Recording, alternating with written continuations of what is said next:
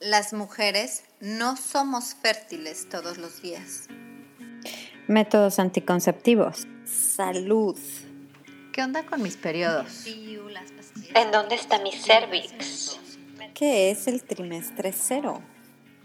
¿Y el método sintotérmico? ¿Por qué se me antojan los chocolates? Hola, soy Vanessa Castillo, educadora del método sintotérmico y te doy la bienvenida a Hormonas en Sintonía. Este es nuestro espacio, este es tu espacio. Por fin, un lugar en donde podemos hablar de qué es lo que sucede con tu cuerpo. Podremos tocar puntos de salud con un perfil holístico y todos los temas relacionados con las hormonas.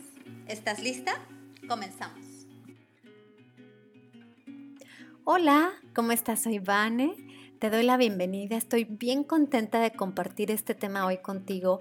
Es un tema que en la comunidad de conciencia fértil en Instagram habíamos hablado sobre esto y me lo habían solicitado. Es un tema que yo les prometí que íbamos a regresar con este tema y además tenemos una invitada de honor para hablarlo y es precisamente qué pasa con tus ciclos después de una pérdida gestacional. Te invito a que escuches este episodio con amor, con eh, que, abras tu corazón si es que estás pasando o si recientemente pasaste por una pérdida gestacional. Sé perfectamente que es algo difícil. Sin embargo, cuando tienes información y cuando empiezas a dialogar y te das cuenta que, que no eres la única que ha pasado por esto, puede que sea un buen camino hacia sanar y hacia el sentirte mejor vamos a hablar con Elena Sofía Zambrano, que si no lo sabías, Elena ya estuvo previamente en el podcast Hormonas en Sintonía. Tuvimos el honor de recibirla con un tema que también, que de hecho cuando lo mandé a votación fue el tema ganador. Pero, pero también habíamos prometido que íbamos a regresar con este tema. El tema que abordamos con Elena fue el de abordar el ciclo menstrual con las niñas. Fue el episodio número 27. Si te interesa cómo hablar del ciclo menstrual con las niñas, regresa ese episodio, te va a encantar. Fue con Elena.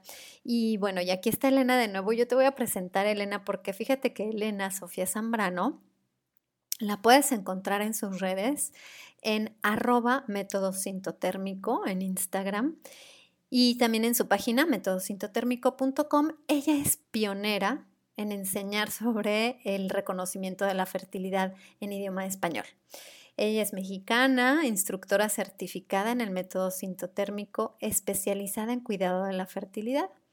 Acompaña a mujeres eh, de diversas edades, nacionalidades y situaciones reproductivas en el bienestar menstrual, el autoconocimiento del ciclo femenino como herramienta para vivir más plenamente y lograr sus objetivos.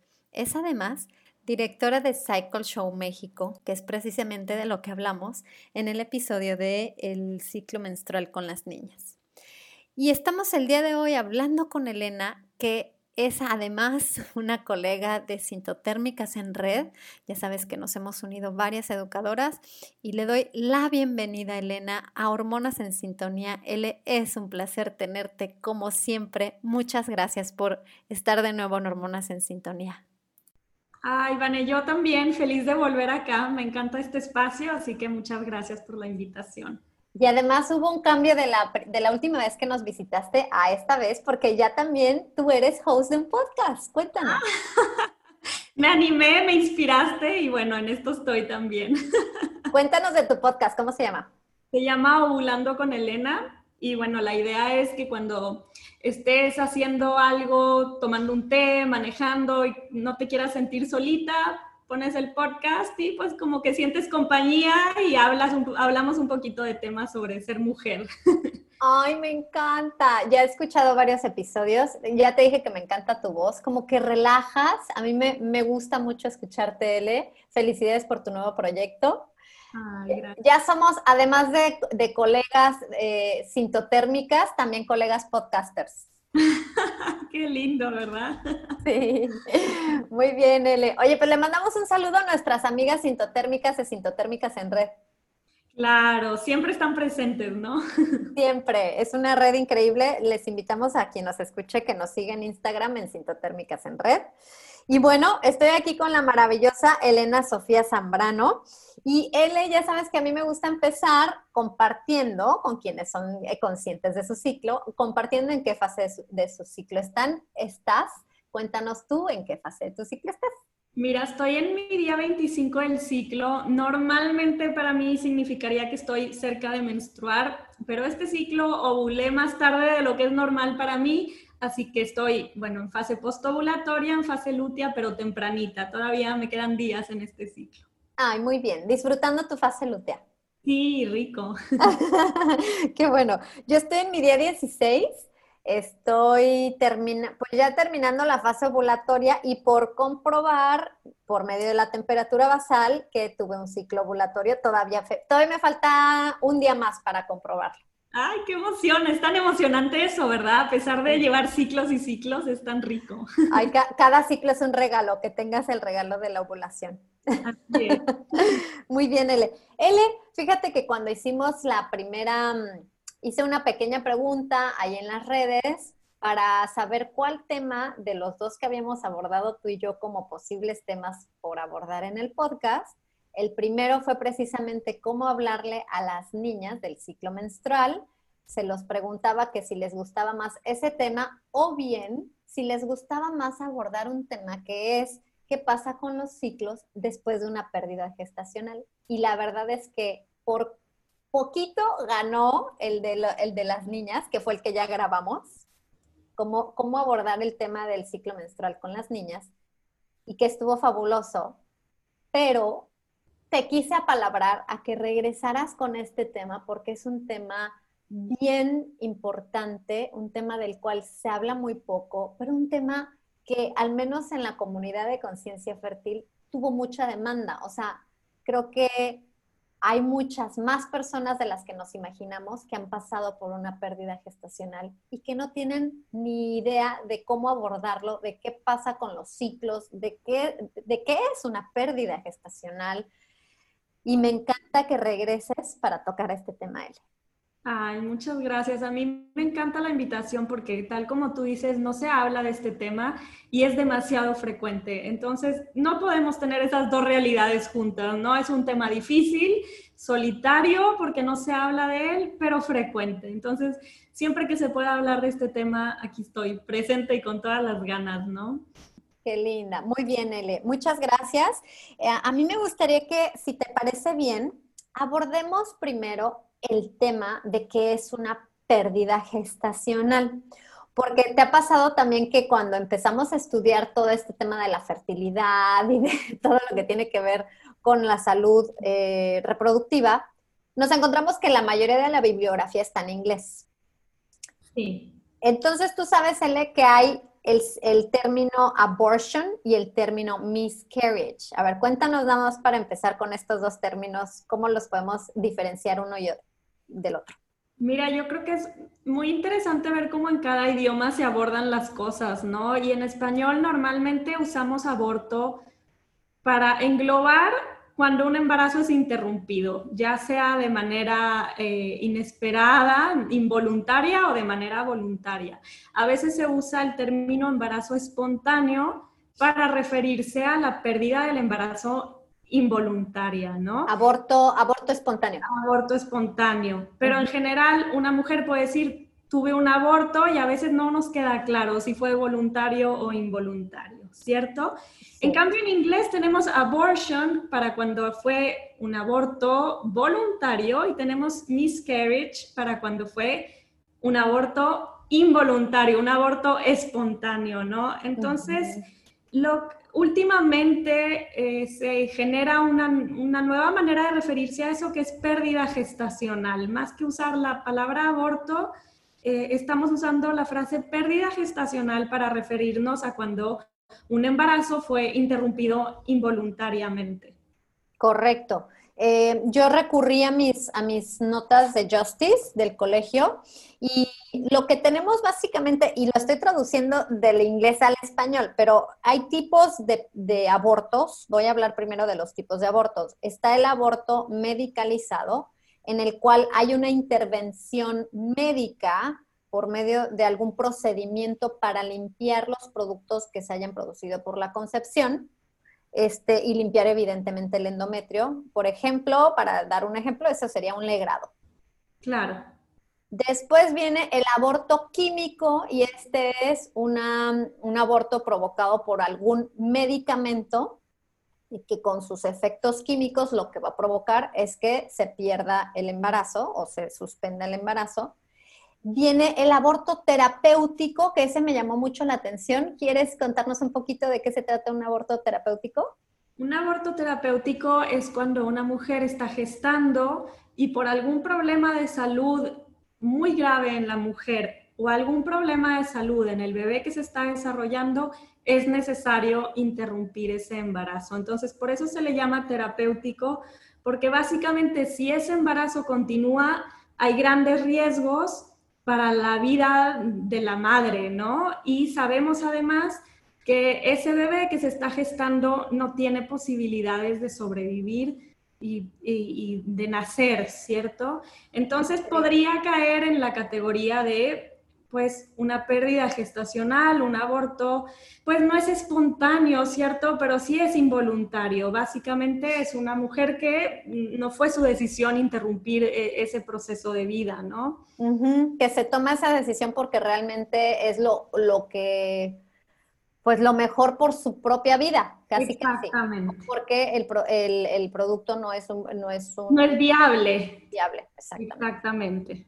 Y el último tipo de aborto, que es al que me encanta lo que estás comentando, como ya llamarle pérdida gestacional, pero el término más técnico es aborto espontáneo. Y ese aborto espontáneo puede ser cuando pues simplemente llegó inesperado, eh, la pérdida completamente, o porque estuvo retenido, simplemente ya no se desarrolló el, el embrión y entonces se tiene que llegar a hacer algún tipo de procedimiento.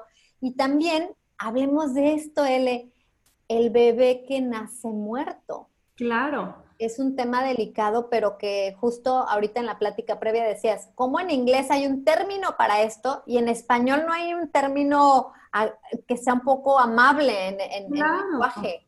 Exacto, porque en inglés tenemos la, la, palabra stillbirth, que la encuentro que es muy bonita para una situación muy dolorosa, ¿no?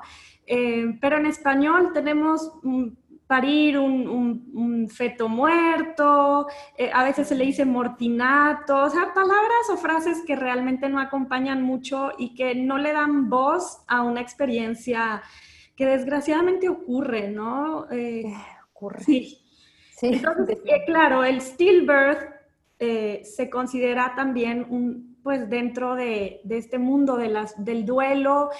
también tenemos una frase que es el duelo o la pérdida perinatal. Y cuando hablamos de pérdida perinatal, estamos englobando tanto eh, un embarazo que se perdió temprano, un embarazo que se perdió más adelante eh, o un bebé que nace muerto, ¿no?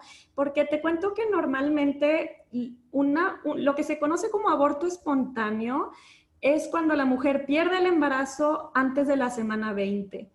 Eso se considera el miscarriage o aborto espontáneo o pérdida gestacional. A partir de la semana 20 se considera que es un parto prematuro en el cual obviamente muchas veces el bebé no, no, va a sobrevivir fuera de la madre. Eh, si, si, apenas tiene 20, 21, 22 semanas, pues difícilmente, ¿no? Eh, entonces, son términos, eh, pues como muy eh, casi aleatorio, siento yo, ¿no? Una semana antes se, llamaría de una manera, una semana después se llama de otra. Entonces, por eso el término pérdida o eh, perinatal engloba como todos estos tipos de situaciones. De tecnicismos. De tecnicismos, exactamente. Sí, wow, interesantísimo. Eh, el episodio de hoy que es qué pasa con mis ciclos después de una pérdida gestacional, nos vamos a enfocar en precisamente cuando alguien tuvo un embarazo y no lo quiere suspender o no lo quiere terminar. O sea, simple y sencillamente se termina por otros factores, sin desearlo. Sin embargo, para personas que llegaron o que en, este momento por alguna razón tuvieron que eh, acudir a, hacer, a practicarse un aborto, también les podría servir esta información porque vamos a hablar un poco de cuáles son las cosas que esperamos físicamente y también en nuestro ciclo que van a pasar después de perder un embarazo. Claro, exactamente. Hay, son, son quizá experiencias un poco diferentes, pero que también tienen muchas cosas en común. Claro, definitivamente. Mm, creo que eh, también se, merece hablar el tema del aborto cuando es algo que se, elige, pero bueno, ese es, ese es otro tema eh, también que merece su espacio. El día de hoy vamos a hablar de la pérdida gestacional, que lamentablemente es bien común, ¿verdad, Ele? Estaba leyendo un artículo, que lo voy a poner ahí en las notas del episodio, pero decía que de cada uno de cada cuatro embarazos reconocidos, y ahorita vamos a hablar de esto, termina en, un, en una pérdida gestacional. Y es que aquí habríamos que definir el término embarazo reconocido porque muchas veces ni siquiera nos damos cuenta que estuvimos embarazadas y que se perdió ese bebé. Exacto, exacto. Fíjate que lo que ocurre es que una pérdida de embarazo puede suceder bueno, empecemos porque el embarazo se considera así cuando ya se ha implantado el óvulo fecundado en el endometrio, ¿no? Ahí es que realmente se inicia el embarazo y el cuerpo se, da cuenta, se entera que está embarazado. Em, y puede pasar que perdamos ese embarazo muy prontito después de que se haya, em, se haya eh, implantado el óvulo fecundado, ¿no? Entonces, ¿qué pasa en, en, en esa situación? Puede ser que si nosotras no llevamos un registro de nuestro ciclo con algún método como el sintotérmico, pues simplemente vamos a decir, se atrasó mi menstruación, ¿no? Me llegó un poquito más tarde, unos cinco días, no sé, por decir algo, ¿no? Depende un poco de, cada caso. Eh, pero lo interesante aquí es que cuando llevamos un registro de fertilidad, como con el método sintotérmico, las temperaturas nos avisan cuándo es momento de volver a menstruar, ¿no? Si no hubo un embarazo, sabemos cuándo deberíamos de menstruar. Entonces, si, si las temperaturas pues continúan elevadas por cierto tiempo y no ha llegado el sangrado, sabemos que ocurrió una implantación y que hay un embarazo. Entonces, ¿qué sucede en ese caso? La mujer se da cuenta que está embarazada, puede ir a hacerse su test de embarazo, le sale positivo y a lo mejor a los pocos días después empieza a sangrar y pierde ese embarazo, ¿no? Esa misma mujer de no haber llevado ese registro de fertilidad simplemente iría a sangre un poco más tarde de lo que esperaban, ni cuenta se habría dado. Correcto. Y aquí viene la importancia de estar monitoreando nuestros ciclos, como bien lo decimos, si bien puede ser un excelente método eh, anticonceptivo o un método para lograr un embarazo, es para estar consciente de qué sucede contigo y de tu salud. Y definitivamente eh, lo que dices es increíble, ¿verdad? Es como un ciclo que tuvo el comportamiento bifásico primero, porque ya tuvo temperaturas más altas postovulatorias, cuando se, cuando se puede corroborar por las temperaturas que fue un ciclo de embarazo, es cuando pasaron 18 temperaturas altas. Exacto.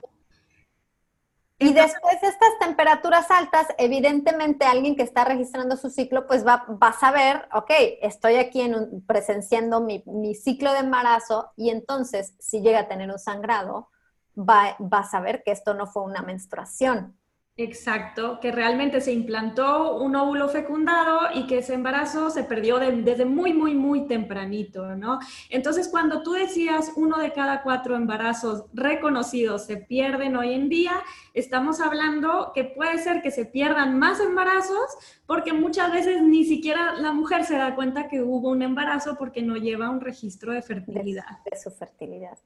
Qué, importante es esto. Y, otra cuestión que me llamaría la atención es, ¿qué tanto podríamos estar hablando de, que estamos dentro del parámetro normal? A lo mejor decir, bueno, es algo que pasa. Incluso tomarlo a lo mejor como una oportunidad, ¿no? Como decir, ok, intenté un embarazo, se logró, o sea, tuve ovulación, se logró la fecundación, eso ya es un gran avance pero de repente tuve una pérdida. Y eso, si bien es un foco rojo, y ya, ya vamos a hablar un poco de todas las emociones que se pueden llegar a experimentar, primero es decir, ¿qué puede pasar o cuáles podrían ser las razones por las cuales estoy teniendo una pérdida? Si ya logré algo tan importante como fue la ovulación y que lo encontrara un espermatozoide, ¿qué pasó después? Claro, creo que eh, dentro de lo desgarradora que es una experiencia así, cuando estamos en una búsqueda activa de un embarazo, tener una pérdida al menos nos comprueba que somos capaces de concebir, ¿no? Y de que ese óvulo es capaz de implantarse, que los espermatozoides están funcionando, ¿no? Haciendo su trabajo. Y claro, nos hace esta alerta de, oye, eh, es bueno investigar cuál fue la razón de esta pérdida y entender que son tantas, o sea, realmente no, yo no pretendo que alguien aquí se vaya entendiendo, ah, yo tuve una pérdida ya, pérdida, ya sé por qué, porque en realidad son muchas las cosas que pueden suceder, suceder, que llevan hacia una pérdida gestacional, ¿no? Pero es como, como tú dices, una oportunidad para empezar a hacerse exámenes, indagar, eh, observar diferentes cosas, ¿no? Y, manejarlo, saber poner, no, no, tomar las riendas de eso y ver qué podemos hacer. Sí, totalmente. Yo creo que cuando alguien llega a experimentar algo así, eh, la siguiente oportunidad que tenga de lograr un embarazo, sea con un poco más de información. O sea, no nada más decir, ah, bueno, no pasó, no, no se logró esta, vamos a la que sigue. Espérame, aquí hay un foquito rojo que de preferencia hay que atenderlo. Exactamente, y sabes que, tu pregunta original eh, me decías como que tanto es normal, ¿no? Bueno, médicamente la postura de la mayoría de los médicos es, es normal tener dos pérdidas gestacionales seguidas, ¿no? Sin un embarazo completo donde el bebé nació entre medio. Tener una, luego otra, se considera normal. Obviamente, pues habrá otros médicos que digan, que piensen diferente y que digan, bueno, yo ya empezaría a investigar desde la primera pérdida o desde la segunda, pero a grandes rasgos se considera dos pérdidas consecutivas es normal.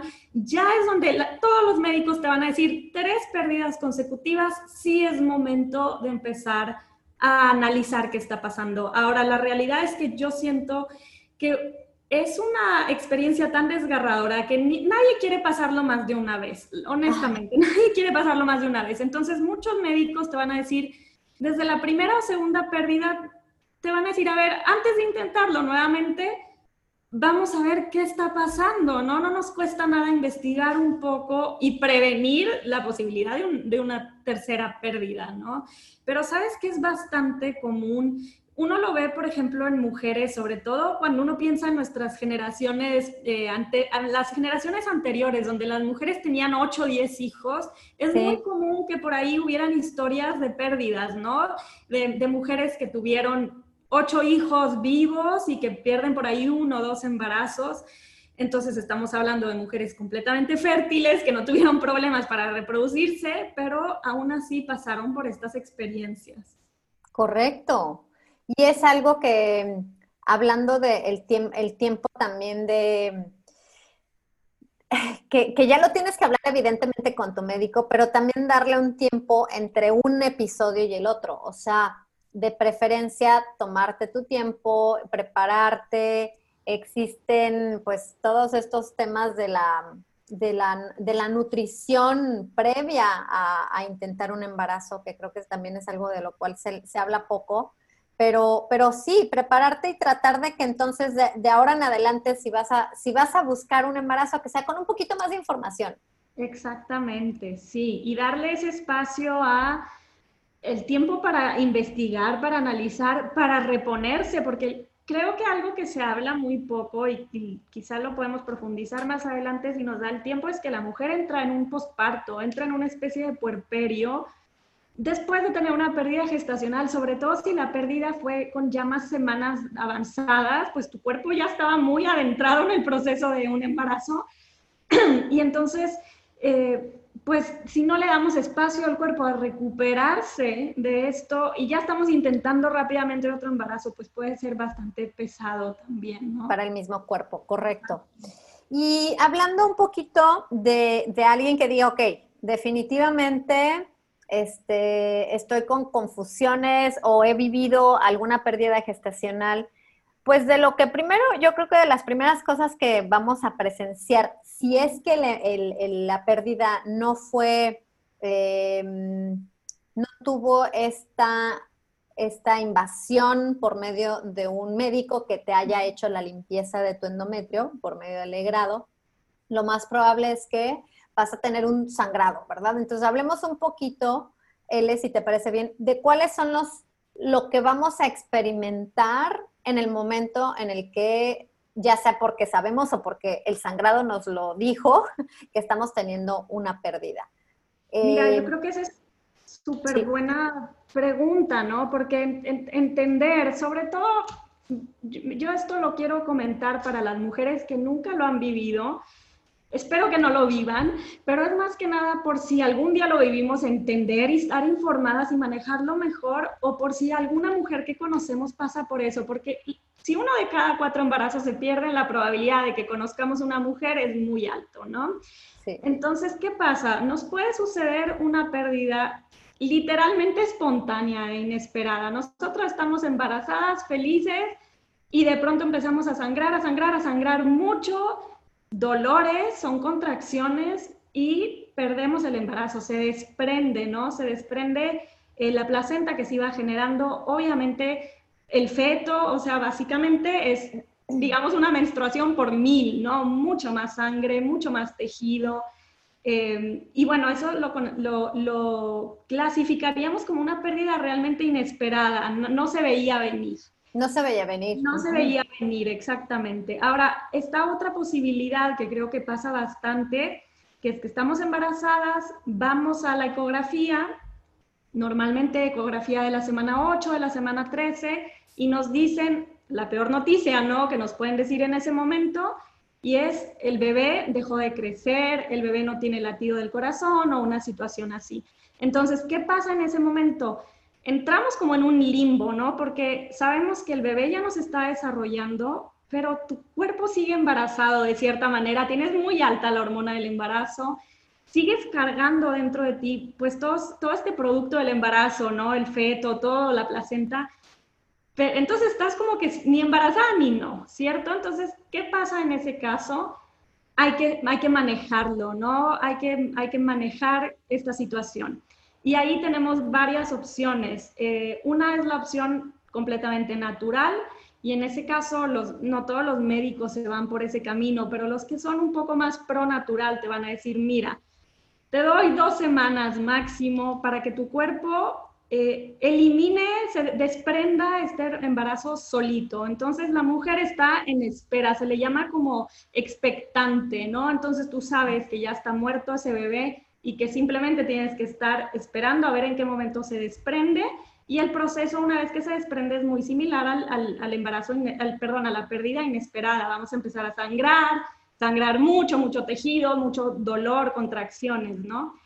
Pero bueno, esa, estar esperando que llegue esa pérdida puede ser emocionalmente muy difícil y eh, algunos médicos le sacan la vuelta por la posibilidad de que se genere una infección, pues hay tejido muerto, ¿no? Generalmente por eso te dicen máximo dos semanas esperar. Entonces, ¿qué pasa si no queremos esperar o si ya pasaron esas dos semanas y no se desprendió el embarazo? Entonces, lo que nos van a... las siguientes dos opciones son eh, una pérdida medicalizada, ¿no? O sea, básicamente tomamos un medicamento, es el mismo medicamento que se usa para un embarazo, perdón, para un aborto voluntario, y ese medicamento lo que va a hacer es que el útero genere muchas contracciones y pues básicamente se pierde, ¿no? Y ahí de nuevo el sangrado es muy similar a las otras dos experiencias, mucho sangrado, mucha eh, contracción, mucho tejido. Dolor. Dolor, ¿cierto? Incluso como bien hay un medicamento de por medio, hay mujeres que les dan mareos, vómitos, efectos secundarios que ya tienen que ver de tomar este medicamento en sí. Y la tercera opción es un legrado, ¿no? Que ese ya, o en algunos países le llaman raspaje, por si no se entiende ahí la, la palabra, que es básicamente cuando se hace una limpieza, una intervención quirúrgica, ¿no? Para remover todo el producto del embarazo eh, de la mujer, lo cual también tiene sus, no, es, unas dicen, ah, esa es la salida fácil, porque, bueno, en realidad yo siento que no, porque por un lado, emocionalmente entras a la operación embarazada y, sale, y sales de ahí y ya no estás. Es como un salto en el tiempo muy extraño, ¿no? Y por otro lado, pues claro, hay casos en donde el legrado puede dejar cicatrices en el útero, entonces nos estamos exponiendo a esa posibilidad y que luego se, se haga más difícil lograr un embarazo después. Entonces, básicamente nos puede, podríamos pasar por una de esas tres situaciones cuando el embarazo fue retenido, perdón, cuando la pérdida fue retenida, ¿no? Que, no empezamos a sangrar de pronto de la nada. Y bueno, está la última opción de la que hablábamos, ¿no? El stillbirth, que es cuando eh, pues llegamos al final del embarazo, estaba todo bien y de pronto en el momento del parto el bebé está muerto, ¿no? Y esas no hay palabras, ¿no? No hay palabras. Yo creo que no hay, no hay palabras. Debe ser, definitivamente cada una va a enfrentar eh, cualquiera de estas situaciones, pues, de la, de la mejor forma posible. Yo creo que aquí, y podríamos, podríamos hablar un poquito del tema emocional, un poquito de que te apoyes, de que te apoyes de la gente cerca de ti, de que lo hables, de que recurras a, escribirlo, de que te hagas una cartita de despedida, que sea un proceso pues de luto. Es que básicamente es un luto y entonces cualquier cuestión que te apoye a ti a fluir con estas emociones de dolor, si bien el dolor es una emoción que no, a la cual no le debemos de huir, sino hay que enfrentarla, saludarla, aprender de lo que nos tenga que enseñar y luego, y luego dejarla fluir para avanzar a otras emociones, pero el dolor hay que, no hay que huirle, hay que enfrentarlo, yo creo que por muy difícil que esto suene. De hecho, hay que enfrentarlo en ese momento o, nos, o va a reaparecer más tarde. Es realmente un tema que hay que enfrentar en ese momento. La parte emocional de una pérdida es, es la más difícil, de verdad. La parte física es muy dura porque realmente no es como menstruar, es mucho más que menstruar, pero la parte emocional dura más tiempo, ¿no? Entonces definitivamente necesitamos apoyo, pero, ¿sabes, Vane? Lo complejo es justamente eso, es un tema tan tabú que las personas es normal sentir que, que, lo pasas muy solo. Mi experiencia personal y el de muchas mujeres con las que he hablado me dicen es una experiencia muy solitaria y eso lo hace todavía más difícil.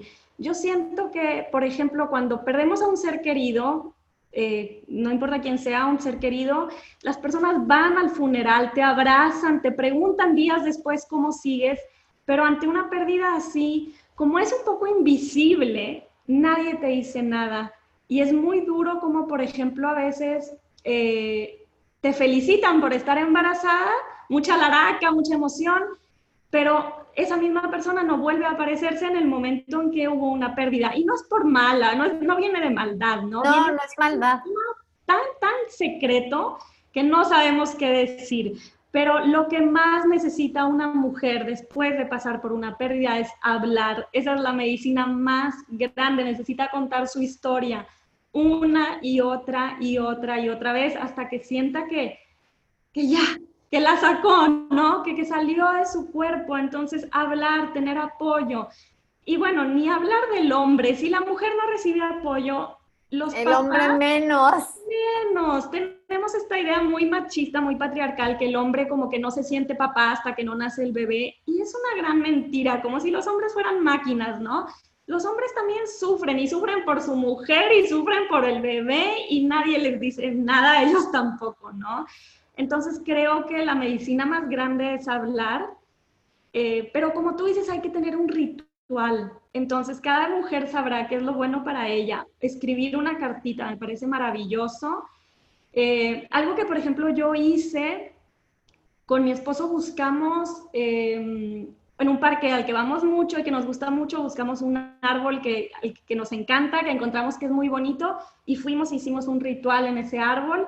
Pues no hay nada que, que, enterrar, no hay nada que, no hay nada físico, ¿no? Pero uno va, pone una flor, unas piedritas, dices unas palabras y cada cierto tiempo puedes ir a ese espacio y simplemente sentir que conectas, pues con una parte de ti y de tu familia, ¿no? Entonces creo que hay mucho, bueno, nos podríamos extender en tantos rituales que puedes hacer, pero lo importante es hacer algo. Tienes que hacer algo tienes que hablarlo y tienes que hacer algo para enfrentar ese luto y decirle adiós pues a esta parte de ti también y de tu familia. Sí, hacer una, una pequeña ceremonia de despedida, como sea que tú, que te guste, pero sí despedirte de algo que ya existía, existía en tu cabecita, existía en tu cuerpo, existía en tus ilusiones, existía a lo mejor desde antes de concebir, ya lo tenías en tus sueños, entonces sí es importante darle un poquito el cierre y la despedida. Y qué, qué, interesante lo que dijiste de los hombres. A veces, si, si, acaso llega a haber pocas amigas o familiares que visitan a la mujer que está de luto y que le llevan, ojalá que haya esto, ¿no? Que le lleven algo de comer y unas florecitas y le den apapachos y le lleven un regalito porque está en duelo y en dolor a lo mejor se olvidan de la otra parte y la parte del hombre que también siente y que los hombres también pueden llorar por algo tan... Claro, por un hijo que estaban entusiasmados, ¿no? Estaban esperando. Entonces realmente es, es una gran parte de esto, entrenarnos como sociedad a enfrentar estas pérdidas, estar ahí para esas personas, decirle, mira, Dani, hay un millón de palabras que nadie quiere escuchar, como eres muy joven, ya lo volverás a intentar, tienes un angelito en el cielo, nadie quiere oír eso, vienen de, buena, de buen lugar, pero lo que queremos es nada más que nos digan, qué difícil, estoy aquí para ti, háblame lo que necesites decir, ¿no? Cuéntame cómo te sientes. ¿Cómo estás? ¿Cómo estás? Y no ponerle fecha límite, porque a muchas mujeres les pasa que, ay, esta mujer ya lleva tres meses que perdió el embarazo y sigue llorando. No hay tiempo, si te tarda un año, te tarda un año, ¿no? no hay fecha límite para, para sanar, básicamente. Es un proceso muy, muy, muy único. Sí, Ay, Ele, me encanta. Muchas gracias por compartirnos todo esto, que si bien lo habíamos hablado previamente, es, es una situación que a veces se habla muy, de una forma muy técnica. Sí. Eh, ya lo perdiste, te veo aquí en una semana, te voy a hacer el legrado o el raspaje, ¿se llama también? Sí y este y nos vemos y ya. Y sales del hospital no sabes ni qué pasó y, te quedas en tu casa y ok va y bueno y, y, tienes todos estos cambios en tu cabeza y en tu cuerpo y entonces tratas de, de ir entendiendo primero a lo mejor ojo muchas veces ni siquiera fue un embarazo planeado exacto. o sea imagínate la ola de emociones que puede ser, no planeo un embarazo, me entero que estoy embarazada, digo, ay, qué bueno, vamos a ser mamás, voy, a ser mamá, ok, me encanta la idea, das noticias, igual hay quienes son más, más, un poquito más privados en decir, no voy a decir todavía, pero habrá quienes sí lo digan a todo el mundo, y de repente, de tomar una noticia tan grande como vas a ser mamá, a después, ah, no, siempre no. y tienes que pasar como todos, todos estos momentos desde algo tan fuerte como la sangre. O sea, cuando alguien, cuando alguien ve una sangre, o sea, si yo me corto y veo mucha sangre, pues me voy a espantar. Es, impresionante, claro. Y yo creo que ahí el apoyo de un buen médico es imprescindible. O sea, un médico que te... A mí nunca se me va a olvidar eh, un médico que me dijo, número uno, no es tu culpa. No es tu culpa, no fue algo que comiste, que no comiste, que no sé qué, no es tu culpa. Estas cosas pasan y no cargues con esa culpa. Es una de las emociones que más perduran la culpa, ¿no? Luego me encantó porque me dijo, mira, te felicito por tu cuerpo. Me dijo, te va, te va a sonar raro, pero eres como, eh, el cuerpo es muy mamífero y tú eres muy mamífera. Tu cuerpo supo que ese embarazo no estaba progresando y lo expulsó, ¿no? Entonces, tu cuerpo reaccionó bien y eso dentro de todo el dolor, tú dices, ok, ok, mi cuerpo supo qué hacer y eso te da paz. En vez de ver tu cuerpo como algo dañado, algo que no sabe gestar un bebé, dices, no, qué inteligencia, el cuerpo vio que ese bebé no era viable y entonces se, suelta el embarazo, ¿no? Entonces te cambia un poquito ahí el chip. Eh, y también médicos que te dicen, a ver, vamos a estudiar, vamos a ver qué pasa. Eh, un doctor específico me dijo, eh, recuerda que estás en puerperio, recuerda que estás en un postparto eso quiere decir descanso, comer bien, o sea, eh, necesitas mucho apapacho y es increíble porque, pues sí, estás pasando por un puerperio específico, ¿no? No es lo mismo que el posparto de una mujer que parió, ¿verdad? Pero sí tu cuerpo está en este, pues, limbo, ¿no? De ya no estoy embarazada, pero no estoy ciclando nuevamente. Wow, L, eso que dijiste, ojalá que le resuene en el corazón y en la mente de quien necesita escuchar esto. No es tu culpa. No es tu culpa. Realmente pensar en que hay muchos, muchos factores que están involucrados en el crecimiento de una vida nueva, de un bebé nuevo, y por alguno de esos miles de factores se tenía que terminar. Y no es tu culpa y estoy feliz por lo que dices porque al final llegarán otras oportunidades. Claro. Muchas gracias, Ele. Oye, Ele, este, mm, me gustaría ahorita que lo dijiste en, el asunto del puerperio, ¿cómo, ¿cómo podemos ir tomando ya el post, eh, la experiencia y a un nivel más físico? Muchas personas se preguntarán, bueno, ¿y cuándo voy a volver a tener este, ciclos o cuándo va a regresar mi sangrado? O, por ejemplo, si estoy registrando mis ciclos con el método sintotérmico, ya voy a presentar ciclos ovulatorios, ya puedo empezar a registrar moco cervical y temperatura basal, o sea, ¿en qué momento arranco? Creo que esto es algo que también quienes nos escuchan en, Hormonas en Sintonía, muchas de, las escuchas ya están registrando sus ciclos, ya practiquen el método sintotérmico. Y entonces las recomendaciones que, serían las mejores para, en, cuestión de ya registrar tus ciclos después de una pérdida gestacional, ¿cuáles serían, según tu experiencia, qué es lo mejor en cuestión de registrar tus ciclos? Mira, lo primero es saber que el sangrado va a continuar un buen tiempo. Eh, varía un poco de mujer a mujer y varía según si fue eh, eh, natural la pérdida, si fue medicalizada, si fue un legrado, pero normalmente el, sangrado continúa y de hecho que, las mujeres no se espanten, puede continuar hasta dos semanas. Obviamente se va haciendo menos, eso es normal, ¿no? Va, va a empezar mucho termina la pérdida, se, termina la pérdida, pero continúas con un sangrado que puede ser eh, bastante abundante los primeros días y se va haciendo menos y puedes continuar dos semanas todavía viendo goteo, que por cierto emocionalmente no ayuda porque dices, por Dios, ¿cuándo va a terminar esto? ¿No? Ya no me quiero acordar. Este, pero bueno, eso es lo primero a entender, que es normal sangrar por hasta dos semanas, ¿no? Eh, pero también entender que tu cuerpo rápidamente va a recuperar su función ovulatoria, a diferencia de, bueno, no a diferencia, pensemos qué pasa cuando una mujer tiene un bebé y después del parto no da nada, nada, nada de lactancia, puede, puede recuperar sus ovulaciones muy rápido. Bueno, acá es muy similar. Entonces, eh, puede ser que la mujer ovule tan rápido como dos semanas después de haber eh, tenido la pérdida. Es, es más o menos entre dos semanas y cuatro semanas después de haber tenido la pérdida que podemos volver a ovular.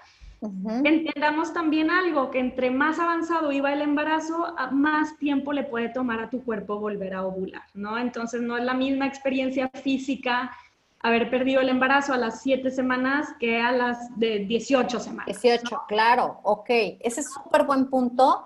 Eh, según, según las recomendaciones de Justice de mi colegio, sí dice que empecemos a registrar a partir entre el día 3 y el día 7 que sucedió la pérdida. Y, y definitivamente lo que dices tiene mucha razón, o sea, también depende de qué tipo de pérdida fue. Entonces, si supimos que fue una pérdida en el cual con una eh, ayuda externa se limpia lo que son los residuos, pues a lo mejor el tiempo de sangrado se reduce un poco, pero también dependerá mucho del tiempo o del avance que ya había tenido el embarazo. Definitivamente hay que tener mucho cuidado en que la fertilidad sí es posible que regrese tan rápido como dentro de dos semanas. Que en dos semanas presentes moco estrogénico y que probablemente si no, si no tienes las precauciones necesarias, puedes caer en un embarazo. Un embarazo justo después y ha pasado, ¿no? Y, y si a alguna mujer aquí le pasó, que no tengan miedo, no quiere decir que les va a ir mal en ese embarazo, ¿cierto? Es una nueva historia. Si el cuerpo logró ovular es que está preparado eh, pero bueno, normalmente se sugiere esperarse, la mayoría de los médicos te dicen espérate tres ciclos antes de volver a intentar nuevamente un embarazo. Muchas veces, de hecho, te dicen es también por la parte emocional, porque de por sí el embarazo es una, una montaña rusa de emociones, ¿no? Si a eso le sumamos que recién pasamos por una pérdida, pues es, es muchas emociones. Pero bueno, tal como tú dices, la indicación es tan pronto podamos, empecemos a registrar. Entonces, puede ser que a lo mejor tú, en tu día 3 de post pérdida, estés sangrando mucho y no tengas nada que ver. Puede ser que a lo mejor si fue un legrado, ya no estás sangrando tanto, sangraste mucho nada más dos días.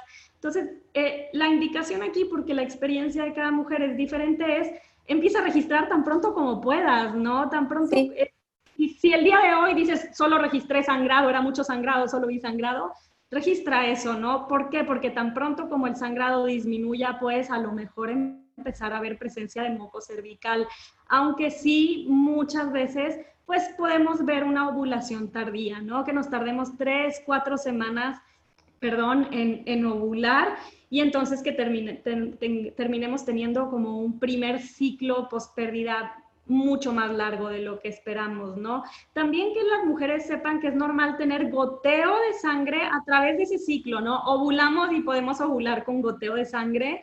En la fase lútea, con mucho goteo de sangre, con goteo premenstrual, que normalmente no se considera normal, pero en este caso es completamente esperado ver goteo premenstrual.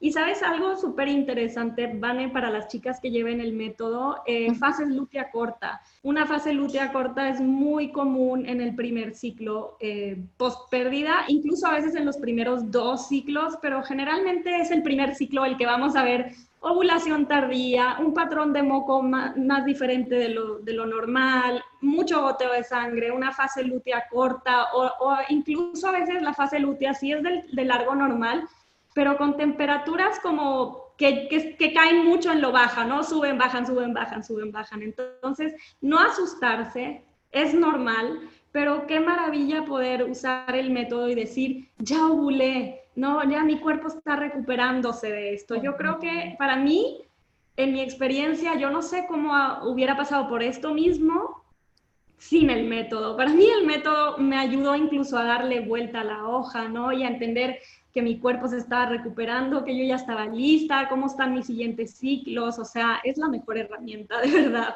Definitivamente. Y si, y si por alguna razón tú dices, este ciclo no tengo cabeza para tomarme la temperatura y andar registrando en la bitácora, bueno, es válido que a lo mejor el primer ciclo digas, ponle una pausa, siempre recae, por favor, en otro método anticonceptivo, si es que no, no deseas embarazo en ese momento.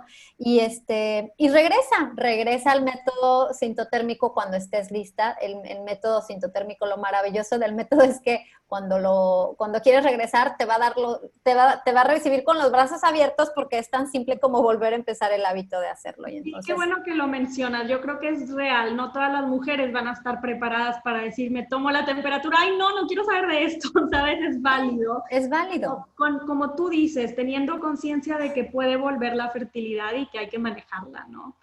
Ahora es real que muchas mujeres incluso pueden decir, no tengo ni ganas de tener relaciones sexuales, o sea, estoy deprimida, entonces también ese es otro tema, ¿no? Ese es otro tema. ¡Wow!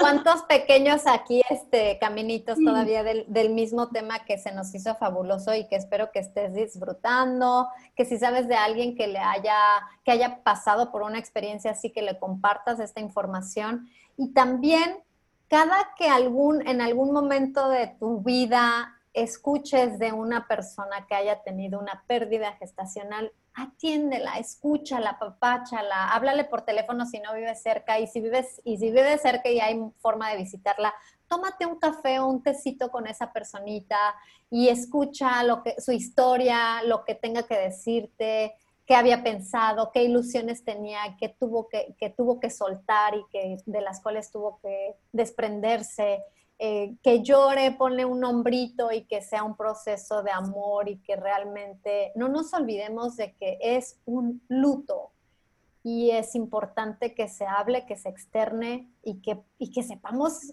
oye, que no sea ay no, qué pena, ay no, este, no quiero ni toparme con tal persona porque no sé ni qué decirle. Dile, dile lo siento mucho como le dirías por cualquier otra pérdida de un ser querido. Claro, es un lo siento como estás y eso basta, ¿no? Para que tu corazón, el corazón de la mamá que perdió el bebé, se vuele, de verdad, con un lo siento como estás es, es más que suficiente. Como, oye, necesitas hablar Uf, eh, eh, eh, de verdad que te salta el corazón de sentirte reconocida. Es súper es duro que de por sí perdiste un embarazo y luego sientes que, que, que nadie, nadie lo ve, ¿no? Que, que, quedas como invisible por ahí. Yo les quiero compartir un recurso muy bueno. Hay un sitio web que se llama duelogestacionalhyperinatal.com, así seguido, duelogestacionalhyperinatal.com. Es de una maravillosa mujer que se llama Mónica Álvarez. Ella ha dedicado su vida justamente a este tema. Y te cuento que incluso ella entrena mujeres para ser asesoras de duelo, gestación perinatal y gestacional, ¿no? Entonces, ¿qué quiere decir? Que si tú estás escuchando esto y pasaste por una pérdida, existen mujeres terapeutas entrenadas que te pueden ayudar, que son expertas en este tema específico y te van a, tú hablas con ellas y te van a dar lo que necesitas, porque de verdad que necesitas Necesitas quien te escuche, necesitas quien entienda, necesitas quien te diga cómo hacer, o sea, realmente, eh, definitivamente se requiere apoyo terapéutico muchas de las veces. Y acá tenemos mujeres entrenadas, ¿no? Específicamente en eso, pero no solo eso, esta página que les comparto, eh, eh, Mónica tiene unos cursos que son gratuitos, incluso introductorios, que te hablan de rituales para despedirte del, del embarazo. Eh, comparte libros, hay varios libros de mujeres que pasaron por esto y te va a hacer sentirte menos solita, un millón de cosas. De verdad que es un buen lugar donde comenzar. Yo creo que en español, como siempre en español tenemos menos recursos, ¿no, Vané? Que la Pero en español yo encuentro que es el mejor recurso que hay allá afuera para apoyo de mujeres que pasaron ya sea por, un, por una pérdida de embarazo o por un famoso stillbirth, ¿no? O, o bebé que nace muerto. Qué maravilla. Duelo gestacional y perinatal.com. Muchas gracias por compartirlo. L, de verdad que agradezco muchísimo lo que nos compartiste.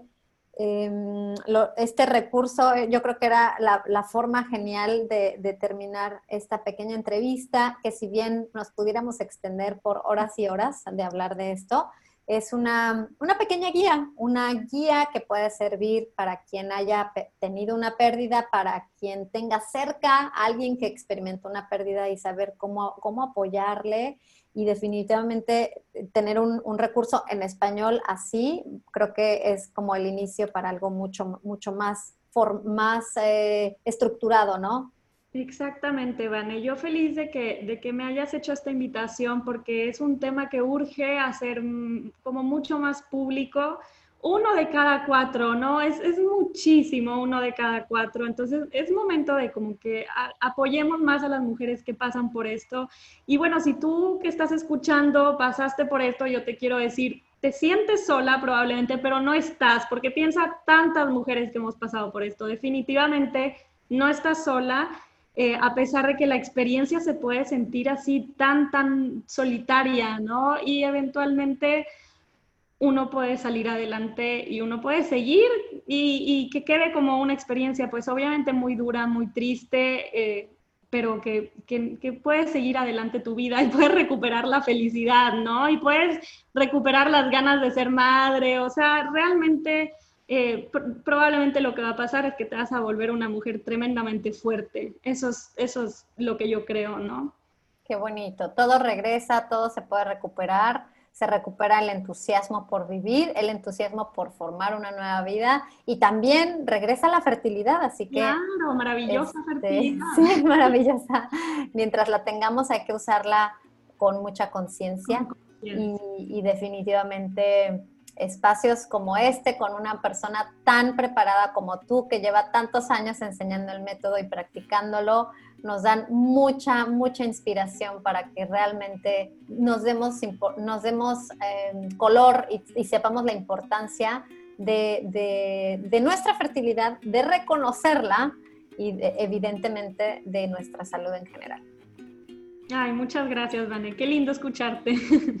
Gracias a ti, Ele. Te mando un abrazo hasta donde quiera que estés, que yo sé que estás en Monterrey. Te mando un abrazo hasta Monterrey y terminamos el episodio por preguntando a quien nos escucha. Bueno, primero que nos, que nos recomienden, que le pongan por ahí un like si les gustó el episodio y preguntándoles tú en qué fase de tu ciclo estás. Chao, Ele. Chao.